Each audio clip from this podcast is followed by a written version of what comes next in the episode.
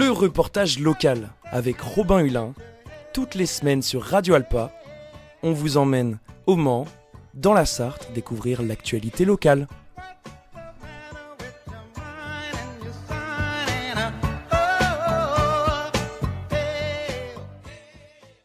Marlène Schiappa, ministre déléguée à la citoyenneté, était en déplacement au Mans le 16 décembre. Dans la matinée, elle s'est entretenue avec le préfet de la Sarthe ainsi que plusieurs maires et représentants de l'association des maires ruraux. Face aux journalistes, elle a expliqué l'objectif de cette rencontre pour évoquer et élaborer plusieurs mesures dans la lutte contre les violences conjugales. Le dispositif Plainte pour autrui était également présenté.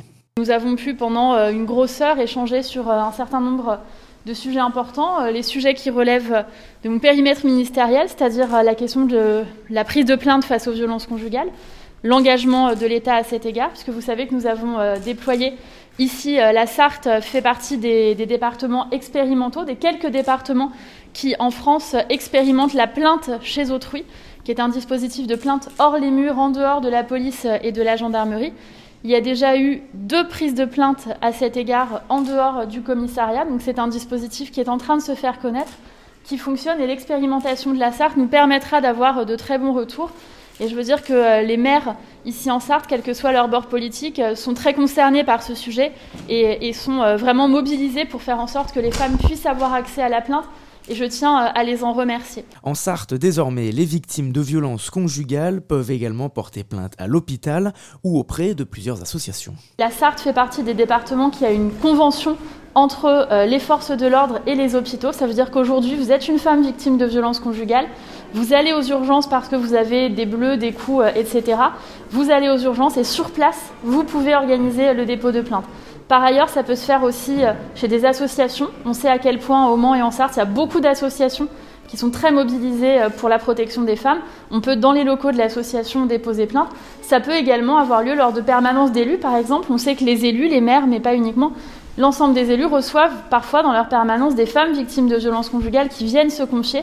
Et à cette occasion, on peut contacter la police ou la gendarmerie pour pouvoir organiser le dépôt de plainte euh, à l'extérieur. Mais les victimes de ces violences qui vivent dans des communes éloignées sont parfois isolées et n'ont pas accès aux hôpitaux et aux associations. Selon la ministre de la Citoyenneté, il existe d'autres alternatives à ce sujet. Plusieurs endroits sont possibles. On peut aussi le faire, par exemple, je vais vous donner des exemples, mais il y en a d'autres. On peut le faire, par exemple, dans le bureau de son avocat. Euh, vous êtes victime de violences conjugales ou de viol, vous êtes, avec, euh, vous êtes accompagné par un avocat ou par une permanence juridique, c'est possible. C'est pourquoi les permanences d'élus sont importantes. Il y a des élus euh, sur l'ensemble du département. Je tiens à dire qu'il y a aussi des associations qui se déplacent et qui ont un maillage extrêmement important. Par exemple, le CIDFF 72, mais Solidarité Femmes, l'association France Victimes, qui travaille par exemple sur la gestion des bracelets anti-rapprochement en Sarthe. Donc, on est en train en fait de lever tous les obstacles entre les femmes et les plaintes on veut qu'elles puissent porter plainte. Donc on a formé les policiers, on a formé les gendarmes, on a créé la possibilité d'alerter la police par texto au 114 quand on ne peut pas téléphoner au 17. On a créé une plateforme qui s'appelle arrêtonslesviolences.gouv.fr qui permet de préparer un dépôt de plainte ou d'alerter pour une intervention de la police immédiatement. Je tiens à dire qu'il y a 20% des signalements qui sont de fait de mineurs, donc d'enfants ou d'adolescents qui saisissent cette plateforme parfois pour dire euh, mon père est en train de frapper ma mère dans la cuisine, pouvez-vous intervenir immédiatement? Et l'intervention peut se faire immédiatement. Et ce dernier dispositif de plainte chez autrui, de plainte en dehors des murs du commissariat ou de la gendarmerie, qui permettent d'apporter une nouvelle possibilité. L'idée, c'est pas de remplacer bien sûr les plaintes en commissariat ou gendarmerie, c'est d'avoir un éventail de possibilités et que si pour une raison ou pour une autre, par exemple, on ne veut pas être reconnu, ou par exemple, on n'ose pas, on pense que ce n'est pas le moment pour nous de parler euh, devant, euh, dans un commissariat, dans un endroit qui peut apparaître comme hostile parfois, il ne l'est pas, mais il peut être pris comme ça, eh bien, on veut que toutes les possibilités de dépôt de plainte existent pour ces femmes. Autre sujet évoqué, les agressions au GHB dans les bars et lieux publics. Selon Marlène Schiappa, plusieurs mesures sont étudiées avec le ministre de l'Intérieur pour lutter contre ce fléau. Oui, complètement. Euh, avec le ministre de l'Intérieur, Gérald Darmanin, nous sommes très mobilisés. Nous avons déjà euh, organisé plusieurs réunions de travail avec l'ensemble des partenaires sur ce sujet, notamment avec euh, l'Union des métiers de la nuit, l'Union des métiers de l'hôtellerie et, et, la branche nuit de cette Union des métiers de l'industrie de l'hôtellerie parce que c'est une situation très préoccupante. Moi, en tant que maman, je ne peux pas admettre que quand mes filles vont sortir dans des bars ou en boîte de nuit, elles risquent d'être droguées à leur insu. Donc c'est un sujet extrêmement préoccupant en France. On voit que ce sont des phénomènes qui se développent notamment au Royaume-Uni et en Belgique de façon gravissime. Nous voulons tout faire en France pour que ça ne se développe pas et pour mettre fin à ces pratiques. Euh, j'appelle d'ailleurs euh, à l'approche euh, des fêtes et des fêtes de fin d'année. On sait que les discothèques sont fermées. J'appelle chacune et chacun à l'extrême prudence et je rappelle que c'est un délit que de droguer quelqu'un à son insu dans le but de commettre une agression sexuelle ou un viol.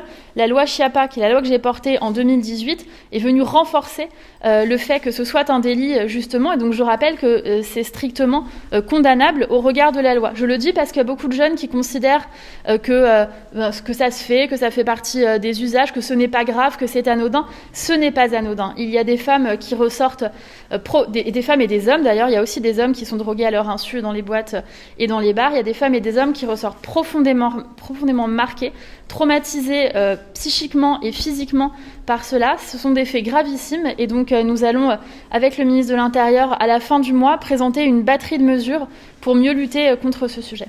En fin de journée, en visite dans les locaux de l'association LGBT Homogène, la ministre a également présenté les nouveaux dossiers administratifs qui comporteront à deux reprises la mention père et mère.